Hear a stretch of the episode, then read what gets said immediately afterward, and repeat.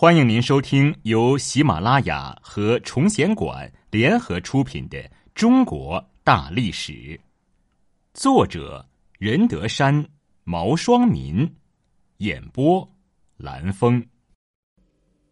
第四百八十四集：唐朝的灭亡之唐王朝的末日中，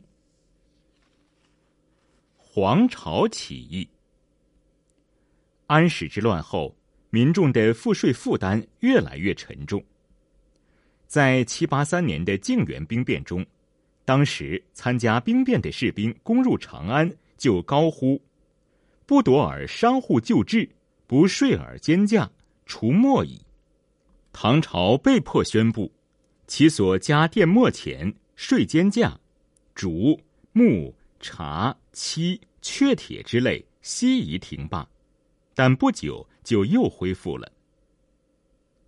八七四年，关东地区遇到了一场严重的旱灾，可唐朝政府依然催促地方上交赋税，民众忍无可忍，就揭竿而起。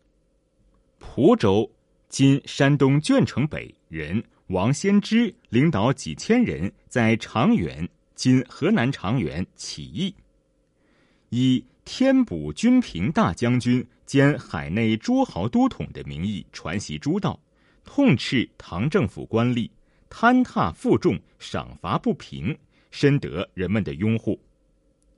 八七五年，王先知打下了蒲州和曹州，队伍壮大到数万人。这时，黄巢率领数千人也在渊距（今山东菏泽西南）起义，响应王先知。黄巢本以贩盐为生，但唐朝的盐税越来越重，便决定起兵响应。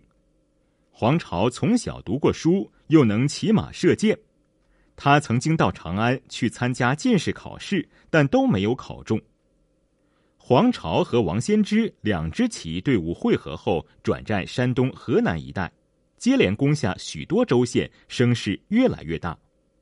唐王朝非常恐慌，命令各地镇压，但是各地藩镇都不愿意损失自己的队伍，互相观望，使唐王朝束手无策。唐王朝看到军事镇压的办法不行，就采用封官许愿的手法。在起义军攻下齐州（今湖北蕲春）的时候，派宦官来见王先知，授予他左神策军押牙。兼监察御史的官衔。王先知听到有官做，迷了心窍，表示愿意接受任命。黄巢得知这个消息后，十分气愤，就带领一群将士冲到王先知那里，狠狠责备他说：“当初大家起过誓，要同心协力平定天下，现在你却想去当官，叫我们弟兄往哪里去？”王先知还想搪塞。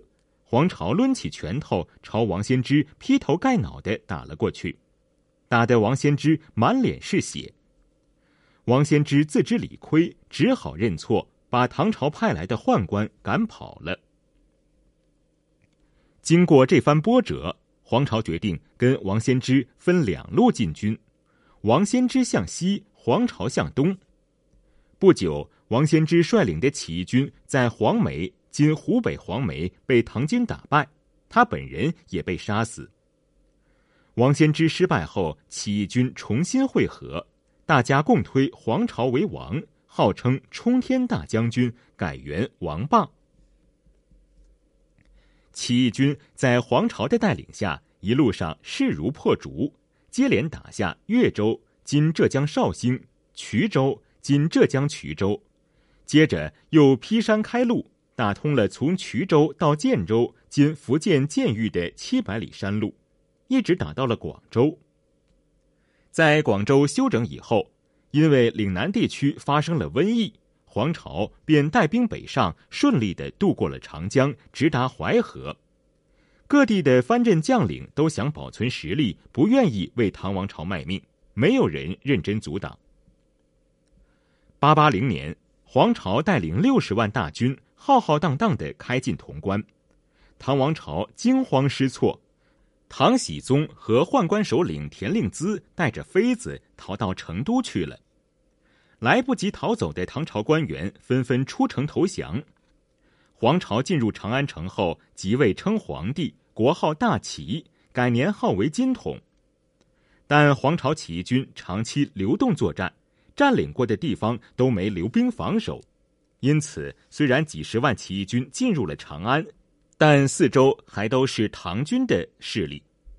没有多久，唐王朝调集各路兵马包围了长安。而这时，黄巢起义军却沉醉在胜利之中。还将短发戴华簪，不脱朝衣缠袖背，翻持象物坐三公，倒配金鱼为两使。朝闻奏对入朝堂，暮见喧呼来酒市。黄巢从当皇帝的那一天开始，就迷失在温柔乡里。将领们在取得官位后，也沉湎于纸醉金迷的生活。让人感到不可思议的是。黄巢也派出宦官去充当监军，结果导致将领的反叛。黄巢派出大将朱温驻守同州（今陕西大荔），但是朱温却投降了唐朝。唐王朝又招来沙陀贵族、雁门节度使李克用，率领四万突厥骑兵进攻长安，起义军大败，只好撤出长安。黄巢带领起义军撤退到河南，又遭到朱温、李克用的围攻。八八四年，黄巢在攻打陈州（今河南淮阳）失败之后，在唐军的紧紧追赶下，最后退到泰山狼虎谷，兵败自杀。黄巢死后，他的二三十个姬妾被唐军抓住，唐僖宗亲自审问他们说。你们都是勋贵人家的女儿，世受国恩，为什么要跟随逆贼呢？为首的一个女子回答道：“狂贼凶逆，国家以百万之众而失守长安，您不是也逃到巴蜀之地去了吗？您现在责备我一个女子不能抗拒贼人，那么那些逃跑的公卿将帅，您该如何处置他们呢？”唐僖宗一句话也说不出来，下令把这些女子全部处死。临行前，执法人员因为可怜这些女子，让他们喝醉后再行刑。女孩们边哭边喝，不久都在醉卧中受刑而死了。唯有那个为首的女子不哭也不喝酒，从容就死。